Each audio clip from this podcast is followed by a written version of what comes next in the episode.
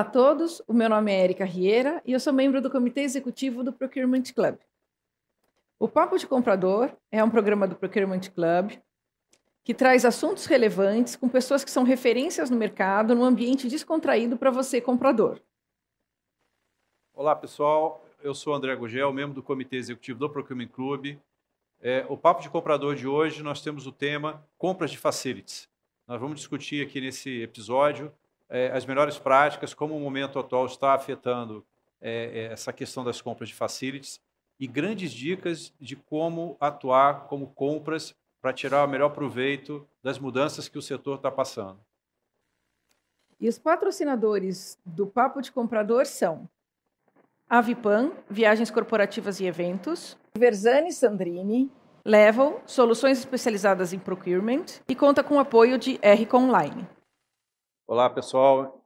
É, então, assim, para esse episódio de hoje, é, a gente trouxe aqui os nossos convidados, gostaria de apresentar para vocês a, a Luana Lorenzato, gerente de Real Estate Projects and Facilities no Mercado Livre, Marcelo Ferraz, diretor-geral da ELF, Manutenção Industrial e Facilities, e a Léa Lobo, diretora de conteúdo da Infra FM. Olá, pessoal, obrigado por vocês estarem aqui com a gente hoje. Muito prazer em ter vocês aqui com a gente nesse episódio. Sejam todos bem-vindos. Bom, tá. e para começar, né, já fazer uma, uma, uma, pergunta inicial aí que para dar uma visão boa aí dessa, desse momento, né, que a área de facilities vem passando, né? É, eu queria saber de vocês, né, na opinião de vocês, é, quais são as maiores preocupações e desafios né, que a área de facilities vem, vem enfrentando hoje, na atualidade, é, e como que essas preocupações e desafios vêm afetando o dia a dia dos compradores de facilities. Então, eu queria começar contigo, Leia, por favor. Muito bem. Bom, primeiro eu queria agradecer a oportunidade do convite. Muito bom rever o Marcelo e também a Luana. E queria realmente agradecer e poder participar do papo de vocês hoje. Eu acho que antes de responder sua pergunta, se você me permite, eu gostaria de pontuar um pouquinho o que é Facility Management porque muitas vezes as pessoas ainda têm dúvida do que é isso, né? Então, eu, eu poderia resumir para você que é, nada mais é do que um prédio funcionando do jeito certo para atender a demanda do negócio e trazer qualidade de vida para os seus colaboradores. Hoje a gente tem uma norma que trata isso e tal, mas acho que é basicamente isso.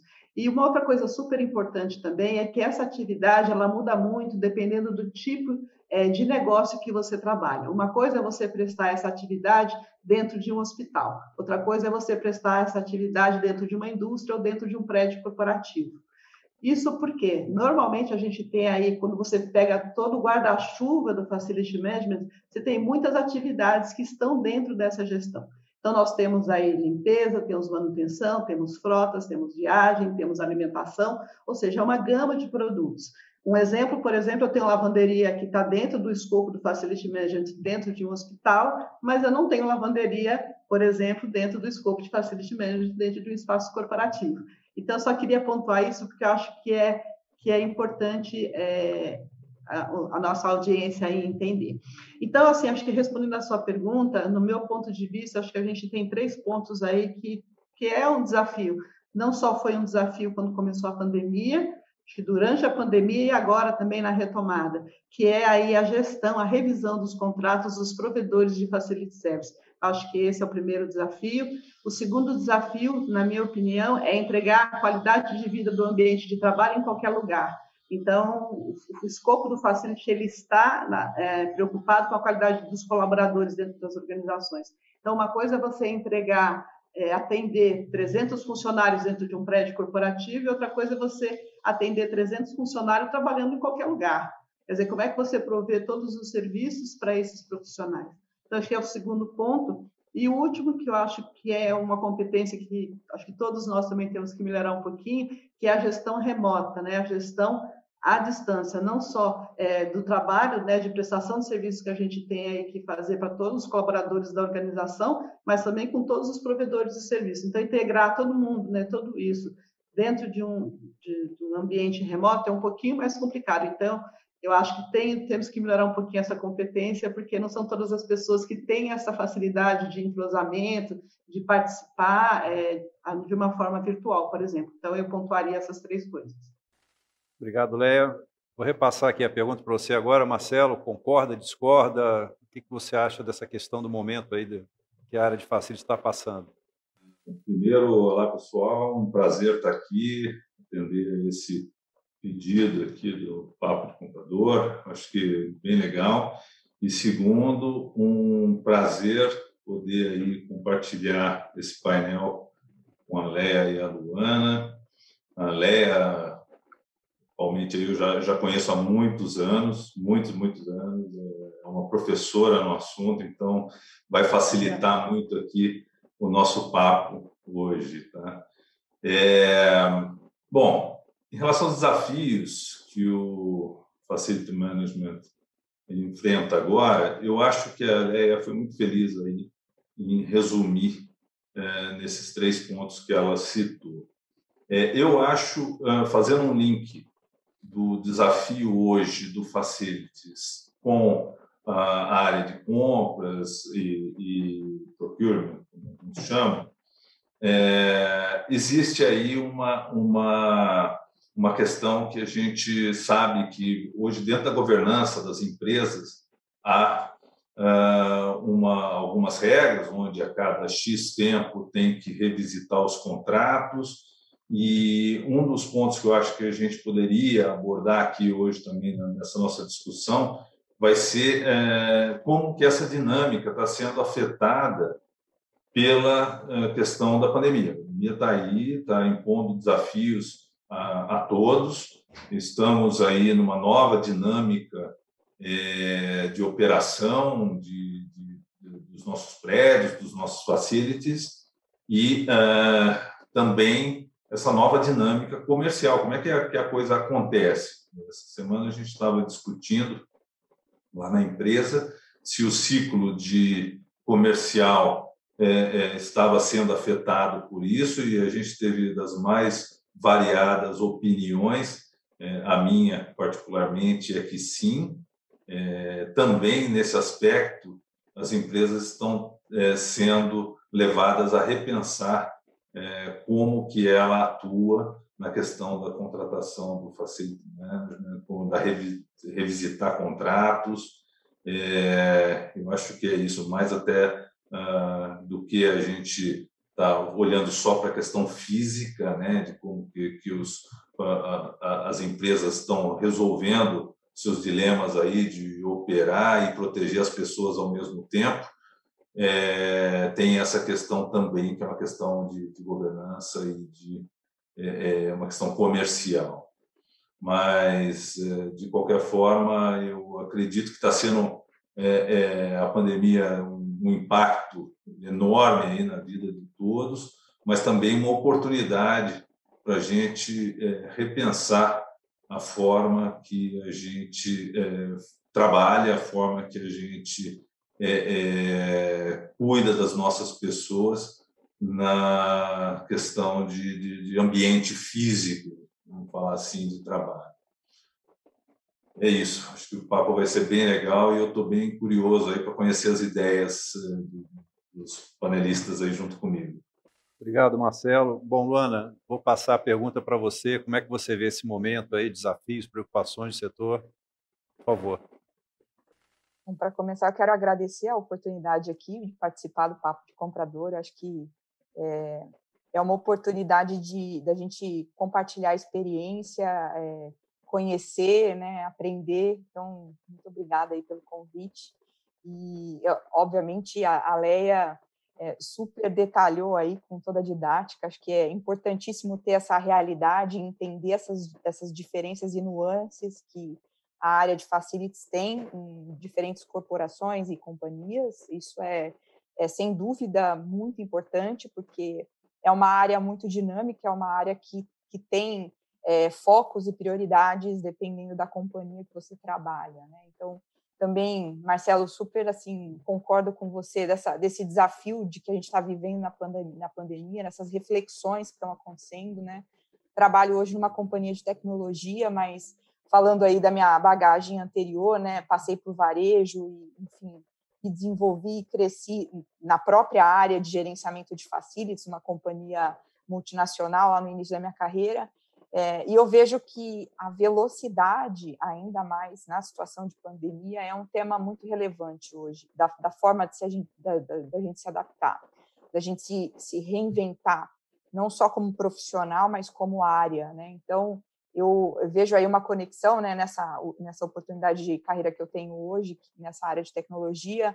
É, há, alguns meses atrás eu tive a oportunidade também de liderar o time de compras aí, é, estando com dois chapéus ao mesmo tempo, que é um desafio ainda maior quando você analisa isso, considerando a velocidade, e aí a pandemia veio para a gente também estruturar, porque a velocidade eu acho muito importante no contexto. Né? A, a área de facilities é uma área que é muito conhecida em resolver problemas constantemente, independente do tipo de problema que você tem.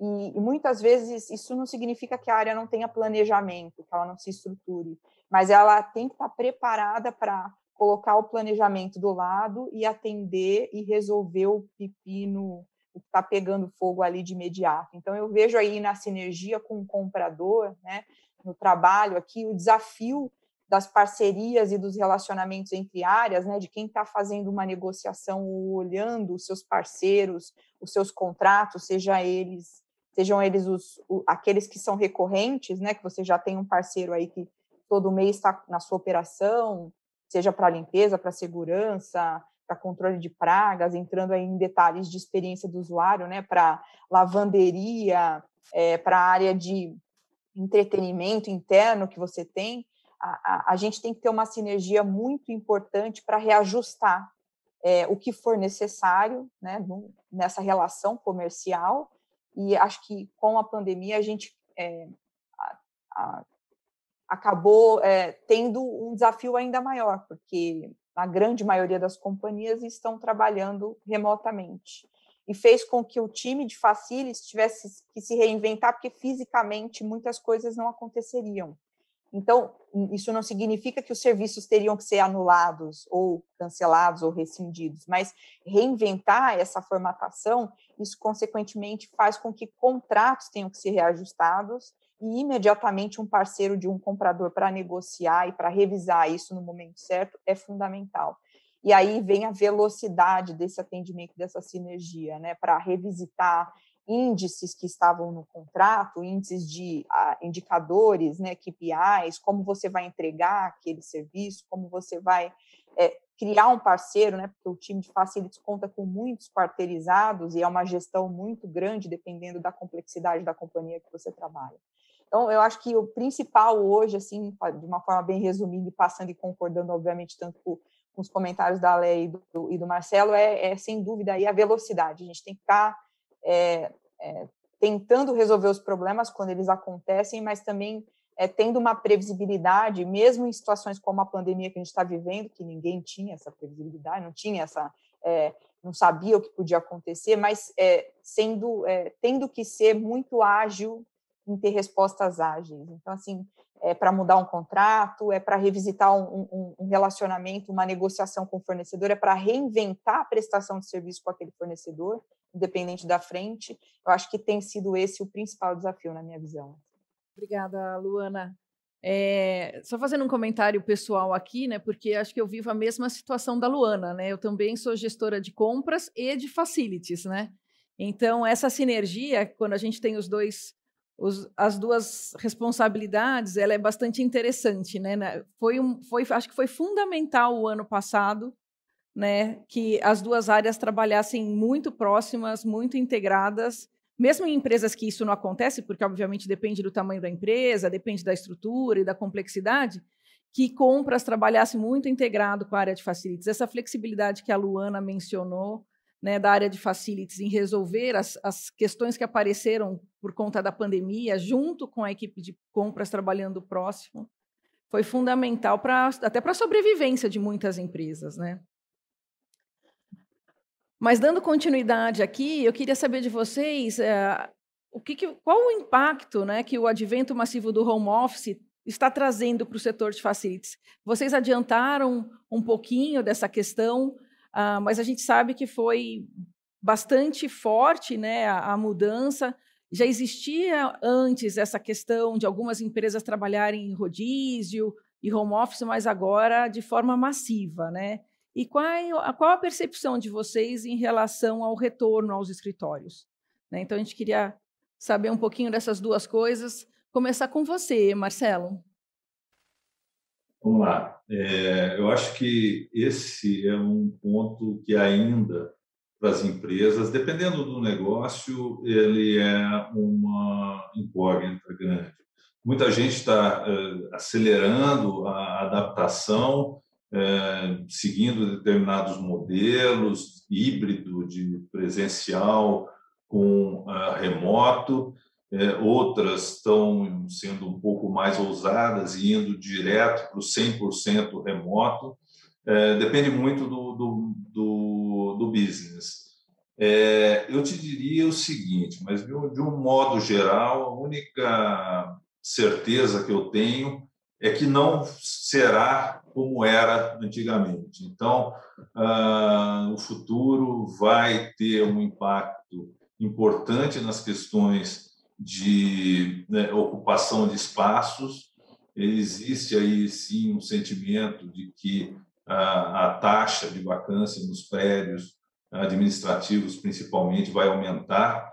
É, já está acontecendo e acontecendo, impactando fortemente. Já ouvi pessoas falando aí de 50%, é, outros um pouco menos é, radicais, mas é, a gente já está sentindo isso.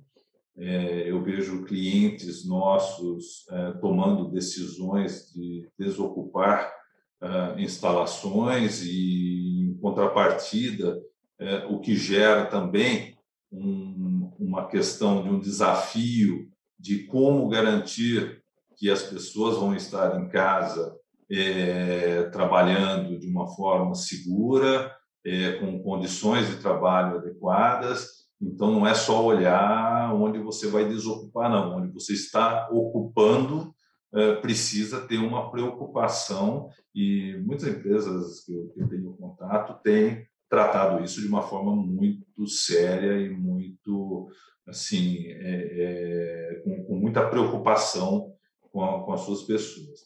Eu acho que tem um outro ponto também que é a questão daqueles pontos é, comerciais mais do varejo, né? Porque ali tem facilities também, a gente sabe disso, agências né, bancárias, lojas, né, que estão aí é, nas ruas. Eu tenho ido para São Paulo, né? Estou fazendo o, o, a minha meu isolamento aqui no, no interior, mas eu tenho ido duas vezes por semana, pelo menos, para São Paulo para o escritório. A gente está nesse modelo é, híbrido é, e tenho percebido uma mudança assim na dinâmica da cidade, principalmente agora nessa fase mais restritiva, é, muito grande. Então isso também vai impor para a questão do varejo uma ah, mudança muito grande. Eu costumo dizer é, para o pessoal o seguinte, que uh, focando agora em agências bancárias, é, até os velhinhos aprenderam a usar a internet. Então, eles não vão mais para a agência ficar na fila, né? Eles pagam as contas, eles fazem as suas transações, é, tudo hoje via internet. Então, a demanda por espaços das redes de varejo também vai ser impactada. Eu, teve uma, na, na, na mídia aí uma, uma reportagem a semana passada de que os bancos estão pensando em desmobilizar 30% do número de agências. Se você pegar aí é, é, bancos dos grandes, que tem 5 mil agências, bom, são 1.500 agências que é, eles vão, vão ter que, que disponibilizar. Então, é, é, eu acho que esse é grande preocupação, como é que esse mercado vai absorver essa queda de demanda, vamos falar assim. O mercado de real estate, né, mercado de locação, mercado de créditos corporativos e também eh, esse mercado do, do varejo, né, os pontos comerciais que também serão, na minha opinião, impactados. A gente tem revisto a nossa estratégia lá, porque a gente tem operado tanto no, nos prédios comerciais, na indústria e no varejo também, é, levando em consideração esses impactos que tem, estão aí por vir. Já estão acontecendo, né, de alguma maneira. Legal, Marcelo, obrigada. E você, Léa, qual seria a sua opinião? Bom, eu só queria complementar, acho que o Marcelo resumiu muito bem. Assim, felizmente ou felizmente, a gente está num cenário econômico muito ruim. E a gente observa que esse cenário econômico ele vai perdurar aí por muito mais tempo. Então, quando tem dinheiro na mesa, é muito mais simples. Quando o dinheiro não tem, as empresas precisam tomar algumas decisões. Quando a gente fala no nosso mercado, a gente está falando de metro quadrado ocupado, por exemplo. E a pergunta é: quanto custa um metro quadrado para um colaborador instalado? Né? Qual é o valor desse metro quadrado dele lá e qual é o valor do metro quadrado se ele estiver em casa? Então, hoje, assim, na minha visão, a, partir de agora, a gente começa realmente a ter, principalmente o pessoal que trabalha mais na área corporativa, um trabalho muito híbrido. Então, e esse híbrido, ele vai, é, como se fala, perpetuar aí, eu acredito que as pessoas estarão trabalhando em suas residências de duas a três vezes por semana. Mas, ao mesmo tempo, acho que é importante a gente lembrar, acho que até como eu falei inicialmente, tem uma pesquisa do PNAD que ele mostra o seguinte, que hoje a gente tem, trabalhando em home office, 10% da população é economicamente ativa. E que é interessante que quando a pandemia dá uma trégua, esse número ele começa a cair, ou seja, as pessoas começam a voltar para o escritório. E esses percentuais eles mudam um pouco dependendo da cidade, dependendo do estado. Então a questão cultural também ela está muito ligada a isso. Acho que são coisas que a gente é, precisa está é, tá observando um pouco mais, né? Então, quer dizer, uma coisa é o pessoal da área corporativa trabalhando no home office, assim, 90% do, é, do, das pessoas que trabalham que não estão em home office, estão trabalhando no shopping, né? Se bem que talvez ainda não estão no shopping, mas estão dentro do hospital. A indústria, se você pegar a indústria alimentícia não parou, a indústria farmacêutica não parou. Então, a gente também tem que levar isso é, em consideração. Ao mesmo tempo, acho que uma outra coisa super importante é, que a gente vem falando é que é da nossa natureza é, se relacionar com as pessoas. É, trabalhar em casa, ter home office é muito legal, mas eu acho que se perde muito quando a gente fala na inovação dentro do ambiente de trabalho. Quando nós estamos juntos, né, numa sala que a gente conversa no café, que a gente conversa com um colega, conversa com outro, as, as coisas vão aparecendo, né? Quando a gente fica muito tempo isolado, por mais reuniões online que você faça, se perde muito em termos, eu acho, aí, de inovação. Então, acho que é uma preocupação que as empresas têm que ter, principalmente, né, se, se essas pessoas que estão hoje em home office é o pessoal de média e, e alta gerência, por exemplo, que são pessoas que são importantes estarem trocando ideias, né, se reunindo, não só online, mas principalmente é dentro do ambiente de trabalho, para que essa inovação e essa integração da perpetuação do negócio ela não seja comprometida. Excelente, Leia. E se antes de passar para a Luana, se você me permite completar um, uma coisinha, é, além da questão da inovação, que é super importante e super concordo com você, tem muito também da questão da cultura da empresa, né? Sim. Que vai se perdendo. Existe uma preocupação muito grande com essa história de pessoas 100% em home office, porque a disseminação da cultura da empresa, por mais que se façam campanhas e treinamentos e etc. online, também se perde, né? Então tem que ter aí, a gente vai ter que encontrar aí um um meio termo né, nesse, nesse caminho. Mas legal. E você, Luana, qual é a sua opinião aí sobre as questões de home office? Luana, se você me permite, só antes de você é, começar, eu queria complementar essa questão da cultura organizacional. O que acontece é que muitas empresas, por exemplo, não tinham como cultura, por exemplo, permitir que as pessoas trabalhassem em home office, por exemplo. E agora, inclusive, essa cultura está sendo revisitada também, dependendo da empresa. Só queria pontuar que eu acho que é importante, quer dizer, antes o que tinha a cultura lá, a visão, valores, etc e tal, muita coisa mudou também em função de pandemia e há uma grande revisitação também nessa questão de cultura em função desse novo momento que a gente está vivendo. Era só para complementar, Luana, perdão. Não, perfeito. E acho, acho que faz muito sentido isso, né? Eu vou, vou, não vou só trazer a minha opinião, minha visão, mas também um pouco da experiência que eu tenho vivido aqui é, no Mercado Livre, porque é uma companhia que já tinha cultura muito estabelecida e, e, e, já era praticante na grande maioria das áreas do home office, então, em parte, a gente teve uma facilidade nesse sentido, mas existiam sim áreas que não tinham home office, que eram focadas 100% dentro de um, do escritório, né, do, do, nosso, do nosso principal aqui é, no Brasil, que fica ali em Osasco, é, e também foi um desafio, foi, foi super desafiador mudar tudo isso, ajustar em tempo é, quase que de dois meses, que a gente viveu isso em 2020, né, quando de repente todo mundo é, veio com uma orientação assim, agora fica em casa, né, sem muita referência. Referenciar, foi a área de basicamente atendimento que a gente tem, né? É, é uma população grande dentro da, da, da nossa estrutura, é, são muitas pessoas é, e, e, continua crescendo. É uma área que a gente é, valoriza muito porque fala bastante da experiência de usar a nossa plataforma, como usar a nossa plataforma, dar o apoio do atendimento, e são as pessoas que hoje a gente tem, vamos dizer assim, a faixa etária é, menor, né? Então, a faixa etária então, é de 25 anos, e, e, é um desafio, porque são pessoas, às vezes, no primeiro emprego, né, como oportunidade aí de, é, de entender o que é uma, uma vida profissional, como é que é uma carreira e tudo mais. Então, foi, é, diria que foi é, teve que ser rápido, né, como eu já falei lá na, no, no, outro desafio, né, no outro ponto, que tem que, tem que ser muito rápido, é, mas é, ao mesmo tempo ajudou um pouco, falando do que a Leia comentou, né, de, dessa estrutura, olhar da, da, cultura da empresa, a gente já tinha bastante em,